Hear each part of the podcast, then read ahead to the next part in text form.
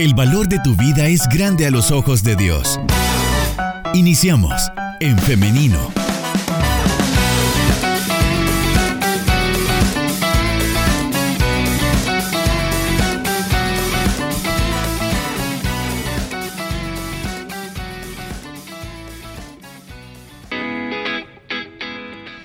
Minutos nos separan de las 10 de la mañana, son las 9 con 57 minutos.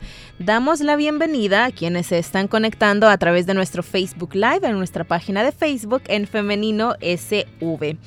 Hoy vamos a hablar acerca de un tema muy importante, muy significativo. ¿Qué es lo que pasa después de recibir la noticia de que se padece cáncer de mama?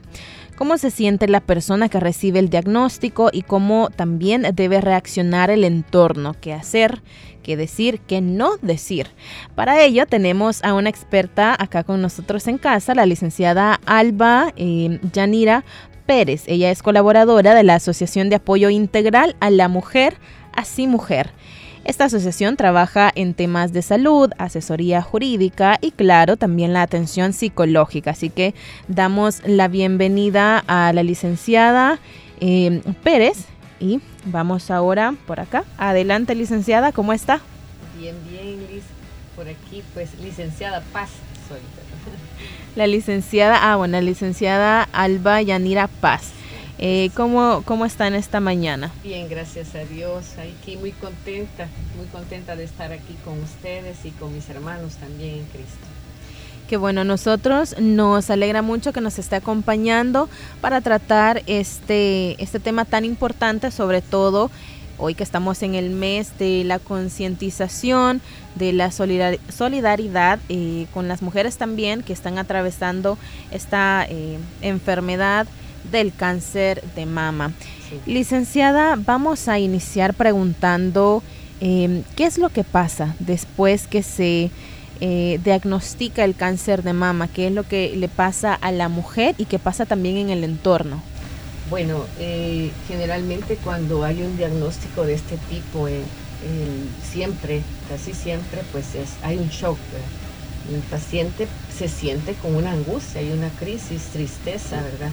Que prácticamente sería una reacción que llamamos normal en un momento de un estrés agudo, de, una noticia grave, ¿verdad? Como esta. Entonces el paciente entra en una crisis emocional que eh, el problema viene erradicando en que el paciente se quede con esos estados emocionales por prolongados tiempos y así eh, va haciendo que su enfermedad o su situación emocional, pues estando afectada también su cuerpo se afecte también. Esa es una situación difícil. Claro, y también, bueno, la persona que recibe el diagnóstico claramente que está afectada, no se afecta, pero también su familia, las personas que le rodean también les pasa algo a ellos. ¿Cómo, cómo se, se, da esto, licenciada? Generalmente, pues este, cuando el paciente es diagnosticado, la persona empieza a tener muchos cambios que afectan socialmente, le afectan a su familia primaria, eh, su esposo, sus hijos. Empiezan a haber una serie de temores también, temores eh, en el paciente, tanto como en, los, en la familia, en los hijos. Preguntas como, ¿me voy a morir? ¿Cuánto tiempo me queda de vida? Generalmente el paciente al recibir esta noticia, mala noticia, piensa, pronto voy a morir. Y es ahí donde empiezan a, sentir, o sea, estos cambios drásticos que hay incertidumbre, dolor, generalmente pues es un duelo prácticamente, ¿verdad? Estoy perdida, estoy perdiendo mi vida, eh, he perdido mi, mi, voy a perder mi identidad, ¿verdad? O sea, ese es como vamos en un proceso. Después del diagnóstico, pues viene ya lo que es el tratamiento y esto ya empieza otra serie de procesos cuando ya dice el médico, pues vas a tener que perder tu, pecho, ¿verdad? Si se le va a hacer una mastectomía. Eh, entonces ahí la mujer empieza con otra serie de cambios a nivel psicológico que, como tú decías, eh, también empieza a afectar pues a sus hijos, sus hijos se pueden entrar en crisis también emocionales, en depresiones, en ansiedades, el esposo también, también, ¿verdad? Empiezan este, ellos a tener también estados eh, de alteración emocional. Y hay que ver pues cómo cada uno de ellos va a abordar las situaciones y va a ser o sea de apoyo al paciente o va a ser quizá como decimos de tropiezo para estos y no le va a ayudar verdad en su recuperación entonces esto es cuestión de familia no solamente o sea del paciente en sí sino que del apoyo familiar social inclusive este y también a nivel espiritual que se reciba Claro, es una ayuda integral, ¿no? Sí. Ahora, ya se tiene el diagnóstico. ¿Qué sigue después para la persona eh, diagnosticada? ¿Cómo también eh, debe proceder la familia? Es importante que antes incluso de iniciar con el tratamiento para la enfermedad se busque un tratamiento psicológico. Eh, claro, bueno, nosotros somos seres integrales. Tenemos cuerpo, alma y espíritu, según pues, el Señor lo dice en su palabra. Si una de estas áreas está afectada, las demás se afectan también. Eh, después del diagnóstico, el paciente viene y busca ayuda eh, de su médico, empieza un tratamiento físico, químico, pero muchas veces descuida la otra área, que es el área emocional, ¿verdad? Que está ubicada en el alma. Estas áreas se pueden ver afectadas también si no le damos la importancia de vida. Generalmente, y debe ser un acompañamiento de un psicólogo que esté siempre ahí con la persona y con la familia. El psicólogo juega un papel sumamente importante dentro del tratamiento, porque el tratamiento no solamente se, se, se, se delimita en el área física, sino también en el área emocional y el psicólogo viene siendo un orientador tanto para el paciente como para la familia, el apoyo que se le puede dar a la pareja y el apoyo que se le puede dar también a los hijos, ¿verdad? Es muy importante porque el psicólogo viene detectando cambios que pueden surgir en el paciente, si el paciente, o sea, ha superado la etapa de crisis inicial después del diagnóstico, si en el tratamiento, durante el tratamiento se empiezan a tener eh, otras, otras eh, patologías psicológicas, si ha caído la paciente en, depresión, por ejemplo, o en ansiedades. Inclusive, Liz, empieza también a, surgir, si el paciente no llega a un tratamiento también psicológico, el paciente puede ir cayendo cada vez más en un estado emocional más delicado y poco a poco el paciente va cayendo hasta en pensamientos de, muerte.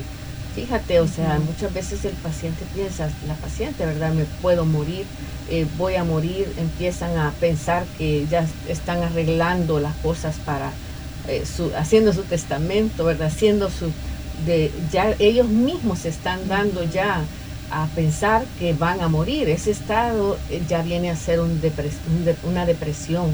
Inclusive hay depresiones severas en que las personas creen que no se van a recuperar nunca o que eh, esto es el acabose de su vida y algunos hasta han llegado a pensar en quitarse la vida.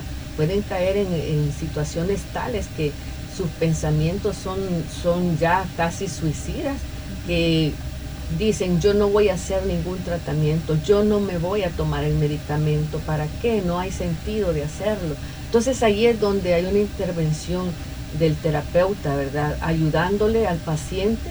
Eh, eh, se llama psicoeducación, ¿verdad? Se le va orientando, o sea, cuál es el proceso de la enfermedad, que sí, pues hay, hay alternativas para su vida, de que va a ser un proceso tal vez un poco difícil, pero con el acompañamiento tanto de su médico tratante, de su, de su psicólogo, pero también de la familia, o sea, el apoyo de sus hijos, el apoyo de su esposo, si tiene pareja, ¿verdad o no? El apoyo de sus padres, si están ahí todavía presentes, inclusive de los hermanos en la fe también. Claro, muy importante.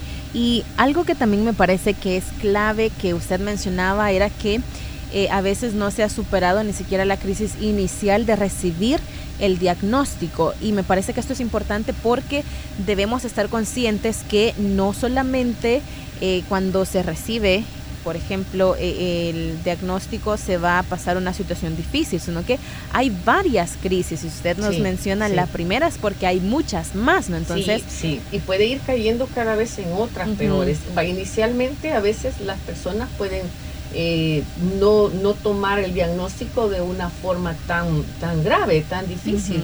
Entonces viene eh, y dicen, bueno, pues este, voy a seguir el tratamiento y abordan la situación de una forma optimista y positiva, ¿verdad? Con fe en el Señor y dicen, voy, voy a estar en el tratamiento, pero en el proceso, eh, inclusive cuando ya empiezan a recibir sus quimioterapias, cuando empiezan a recibir también ya sus, sus radioterapias si les toca, cuando empiezan a perder el cabello, cuando pues les hablan ya de la mastectomía, cuando pierden su, su seno. Entonces allí es donde probablemente en ese transcurso el paciente vaya cayendo en unos estados depresivos o, ansiedades, ¿verdad? También difíciles de superar solo. Necesita mucho, siempre, casi siempre un acompañamiento. Claro. Y mm, precisamente por estas diversas crisis que se pasan, es clave también el trato de la familia, de los amigos, de la iglesia también. Y quiero hablar de algo bastante específico que es el lenguaje. Es que a través del lenguaje podemos también imaginarnos diferentes circunstancias y a través del lenguaje también formamos diferentes eh, posturas. Y por eso quisiera comentar algunas frases que en este mes, que es de la concientización, es muy común escucharlas, como por ejemplo, eres muy fuerte, el cáncer no te va a vencer, eh, todo va a estar bien y yo sé que muchas veces estas frases surgen de, eh, de, un genuino deseo de acompañar, de hacer sentir bien a la persona, ¿no? Sin embargo, ¿hasta qué punto es esto positivo? Estas frases podrían, por ejemplo, caer en el denominado eh, positivismo tóxico. Pues claro que sí, ¿verdad? Sí cae en ese, en ese sentir que no es bueno para el paciente. Y tú no puedes llegar y decirle al paciente así, o sea, sé fuerte, aguanta, vas a salir adelante. O sea, porque el paciente está viviendo una crisis eh, difícil, una situación que, que solo ellos en ese preciso momento pueden, pueden, pueden vivirlo y sentirlo. Entonces cuando alguien llega y le dice, sé fuerte, ¿y cómo lo voy a hacer? O sea, no entienden ellos cómo hacerlo. Entonces empiezan a caer en frustración inclusive, ¿verdad? O sea, ¿será que yo no soy lo suficientemente valiente? ¿Por qué yo no logro aguantar esto? O sea, no es así lo más recomendable es que las personas que, visitan o que llegan a, querer dar apoyo, por supuesto, como tú dices, o sea, yo entiendo que quieren ayudarle al paciente, pero no saben al amigo, al hermano, no saben cómo hacerlo. Y, empiezan a decir palabras que se les vienen, o sea, sin, sin, darse cuenta muchas veces que en lugar de ayudar están perjudicando a la persona. Luego el, eh, el el hermano, el paciente, ya no quiere recibir ni visitas porque no, no quiere escuchar cosas que, que la hagan sentir todavía peor de cómo está. O sea, en el sentido emocional, porque el paciente empieza a frustrarse, a sentir que no logra salir de esa situación. Acuérdate que esto es algo que le toca vivir por el tratamiento mismo. Y, y, si le sumamos su estado psicológico que viene a afectarle todavía más en su desajuste fisiológico. Así es que no es recomendable. Lo mejor es dar un acompañamiento en el sentido de escucharle, escucharle cómo te sientes. O sea, si dice, pues yo no me siento bien, siento que me muero, siento que no soporto, pues orar, ¿verdad? Y, y darle un apoyo en el sentido de decirle, pues aquí estamos contigo, o sea, aquí estoy yo, o sea, yo te escucho, yo te apoyo, yo te, el apoyo viene siendo también eh, ayudarle en sus cosas, en sus necesidades, el llevarla, traerla al hospital. Muy importante. En estar, o sea, en estar allí cuando necesite un medicamento. Suelen eh, tener problemas de índole económico también, ¿verdad? O sea, sí, si nos queremos realmente interesar por, por un paciente con cáncer, tenemos que darle un apoyo más allá de solo palabras, sino que ser una escucha activa, eso siempre se recomienda, ¿ves? escuchar, escuchar, o sea, si dice me duele, o sea, le doy un abrazo y eso quizás habla más que mil palabras, ¿verdad? O sea, estar allí y decir, pues, este, oremos, el Señor está contigo, ¿verdad? Apoyémonos, o sea, eh, yo te amo, aquí estoy, yo te escucho, y así, y también pues este, en lo que necesites, si tú, eh, las necesidades económicas suelen pasar porque eh, hay que pagar taxis, hay que pagar medicamentos, si la persona es activa laboral, se le está dando menor cantidad de salario, pues cuando está incapacitado. Entonces esos apoyos son muy importantes, como también, por ejemplo, te voy a llevar a tus hijos al colegio porque tú no lo puedes hacer. Acuérdate que durante el proceso de tratamiento el paciente pasa pues en cama, con vómitos, con dolor, ¿verdad? O sea, no puede levantarse. Y en eso sí hay una necesidad también de, de que se le apoye a ellos el, pues aquello que, quieres que te, que te ayude, en qué te puedo ayudar, qué puedo hacer por ti, cuáles son tus necesidades. En ese sentido, el paciente va a sentir un respaldo también de sus, de sus amigos, de sus hermanos. Licenciada, em, mientras usted comentaba todo esto, yo estoy recordando un caso eh, muy cercano respecto a este tema del cáncer de mama. Y es que muchas veces se nos olvida que estamos hablando con una persona que es más que la enfermedad, una persona que tiene otros intereses, una persona que no por el hecho de tener la enfermedad o de estar atravesando eh, por el tratamiento se anula todo lo demás, ¿no? Es una persona que tiene familia, que tiene intereses, que tiene eh, gustos, que tiene hobbies. Entonces, ¿cómo podemos evitar a través de nuestro lenguaje encasillar a la persona o reducirla solamente a la enfermedad?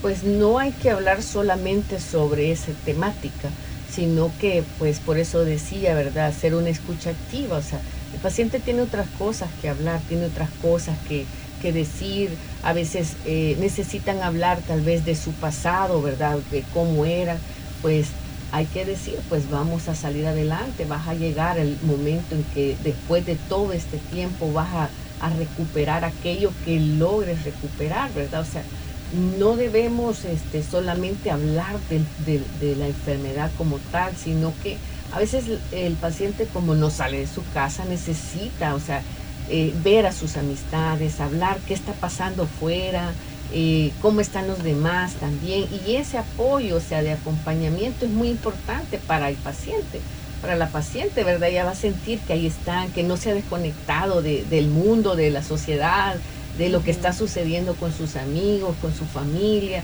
Entonces, todo ese, todo ese apoyo forma parte de, del apoyo psicológico, no necesariamente solo va a darlo el psicólogo, ¿verdad? Sino también este, decía, pues los amigos, los hermanos en Cristo, pero es como llego a, llego a la casa de, mi hermano y empiezo a preguntarle, y, solamente en relación a la enfermedad, ¿y cómo fue esto? ¿Y cuándo te diste cuenta? Y, y eso a veces el paciente es lo que menos quiere hablar.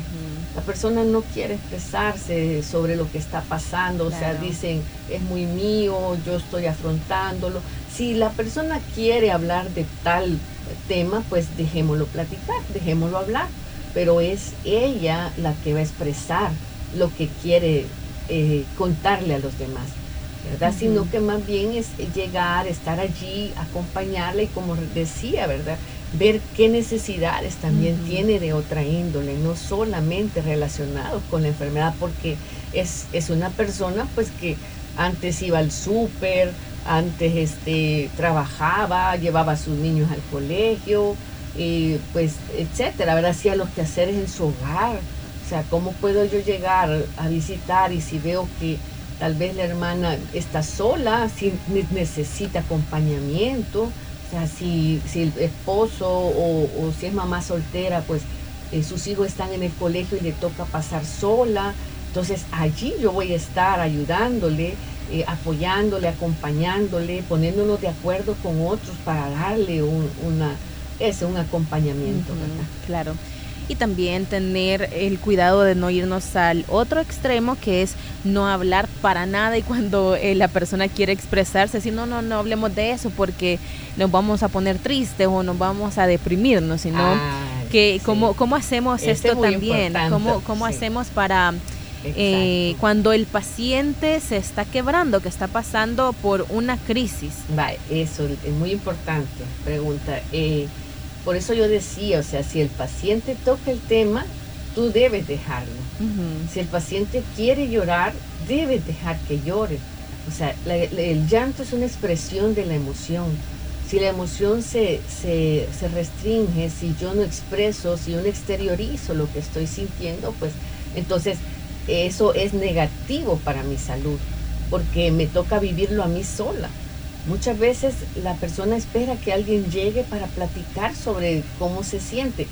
Tampoco podemos estar diciéndole, eh, sobando como el dolor, ¿me entiendes? O sea, como decirle, qué barbaridad, qué duro lo que estás pasando, qué, qué tremendo, porque eso sería como estar eh, acelerándole el dolor, apoyando la herida, como dicen, ¿verdad? Entonces, no, simplemente hay que dejar que la paciente exteriorice, o sea, que diga, que diga, yo me siento así, yo me siento así, esto está difícil, y al llorar, después que el paciente llora, o sea, después que el paciente expresa, no todas lloran, ¿verdad? Y de la misma forma, o sea, algunos sí, otros no, otros lo viven diferente y en esto pues cada ser humano tiene recursos diferentes a nivel psicológico. A, eh, la personalidad pues, es, algo pues bien, bien importante en esto, o sea, cómo, cómo he, he, sido antes, cómo me va a tocar ahora enfrentar la situación, o sea, de acuerdo a los recursos emocionales que yo tengo previos a la aparición del diagnóstico. Entonces, volviendo ahí, decías, este, hay que dejar que exteriorice el paciente, que exprese lo que siente y que llore si quiere llorar. Si no quiere llorar, pues a veces solo se le, se le pone la garganta ahí cerradita, o el paciente le cambia la voz, pero ya con eso muchas veces después se sienten mucho mejor. Después dicen, qué bueno que pude hablar contigo de esto porque a nadie se lo puedo contar. Entonces, pero si yo le restringo, como es el otro extremo, ¿verdad? O sea, no, no llores, no hables del tema, no me cuentes eso, mejor hablemos de otra cosa. No, es de acuerdo a la necesidad que la hermana, el hermano, el paciente, la paciente tenga para expresar lo que está viviendo. Claro, para todo hay tiempo. Hay momentos para estar alegres, hay momentos para reír, pero también hay momentos para llorar para pues sentirnos mal. También se vale sentirse mal en ocasiones, ¿no? Y eh, recuerde también que eh, es un mandato de Dios que lloremos, que acompañemos a los que están sufriendo, que lloremos con los que lloran. Y como les repito, hay momento para todo. Ahora, licenciada, vamos a la contraparte, porque si bien es cierto, el paciente claramente la está pasando mal emocionalmente, también no podemos eh, olvidar otra parte y es el cuidador que también importa, que también siente y que también está sufriendo. Ya lo hablábamos al principio, el esposo, los hijos, la mamá, las hermanas, tíos, amigos, eh, hermanos en la iglesia. Hay eh, muchas personas que, que la están pasando mal también. Entonces, ¿cómo se cuida al cuidador?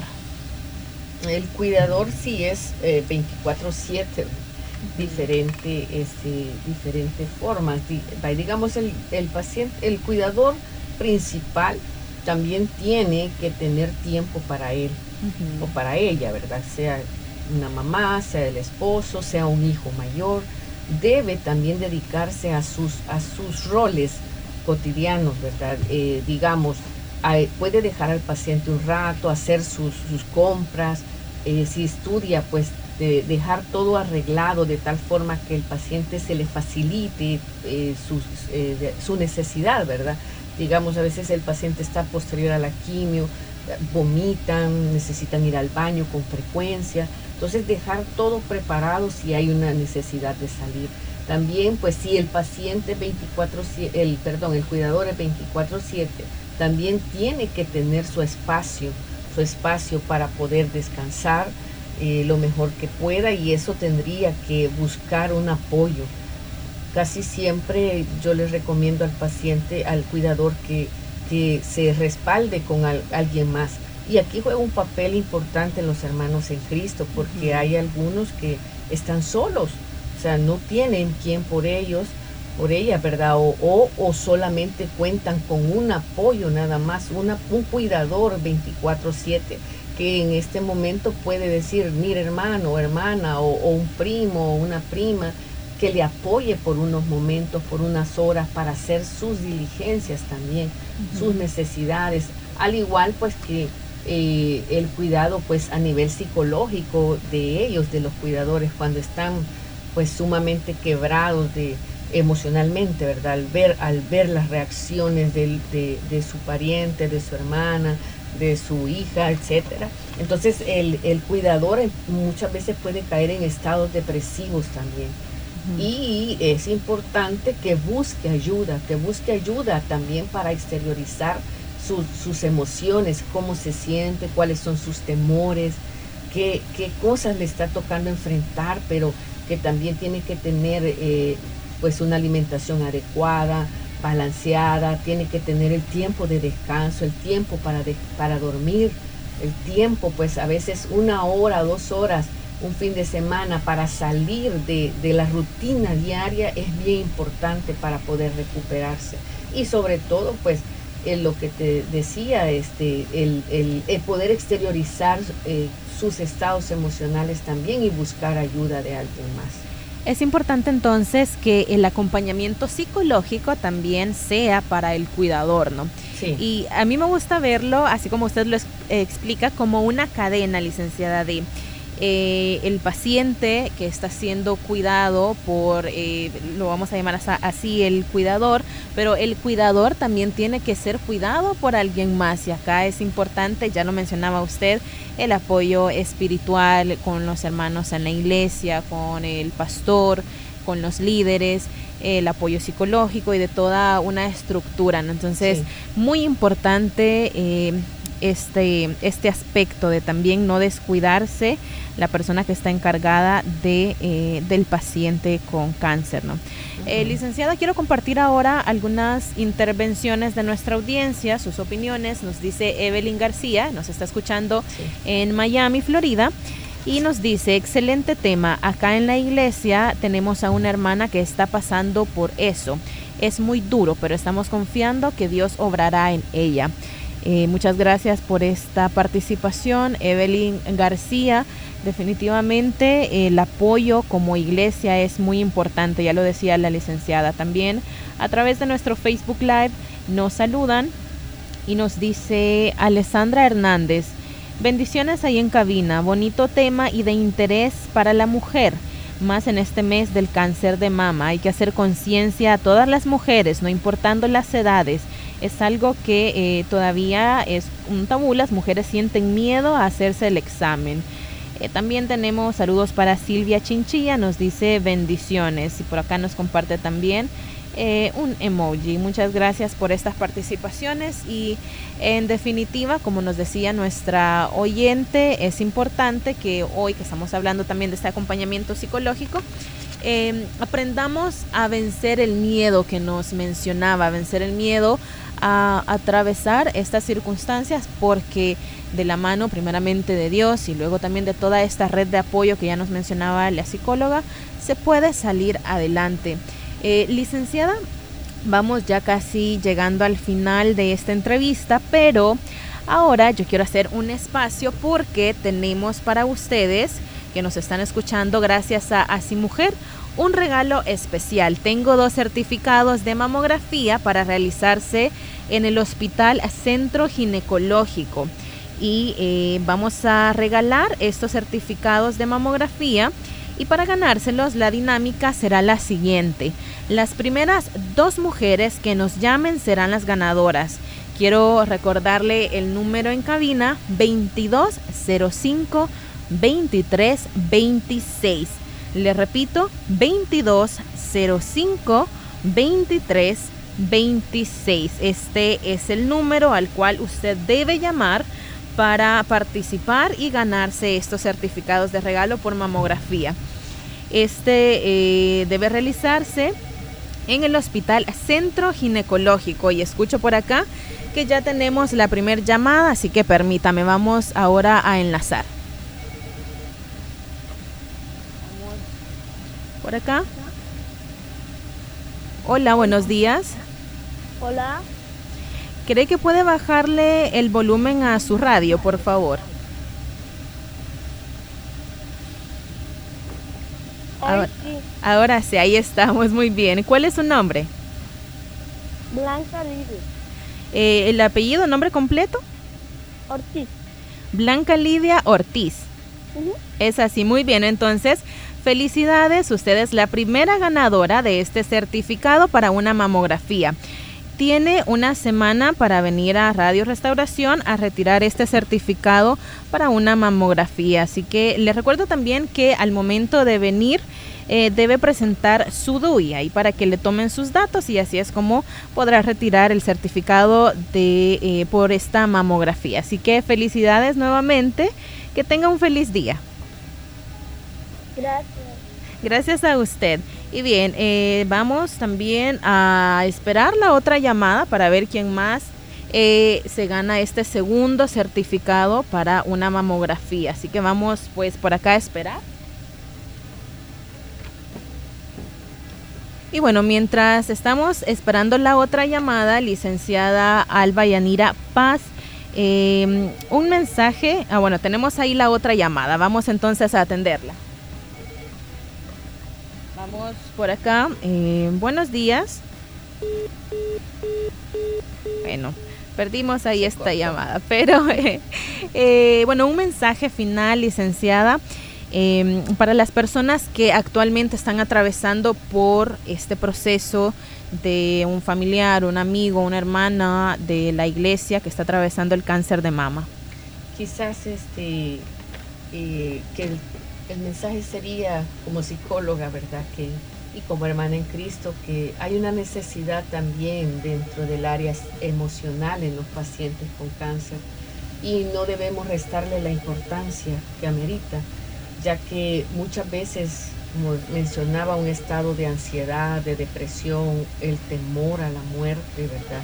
Que muchas veces no se expresa, se calla estas emociones por no, de, por no dañar a los demás, por no afligir a sus hijos, a su esposo.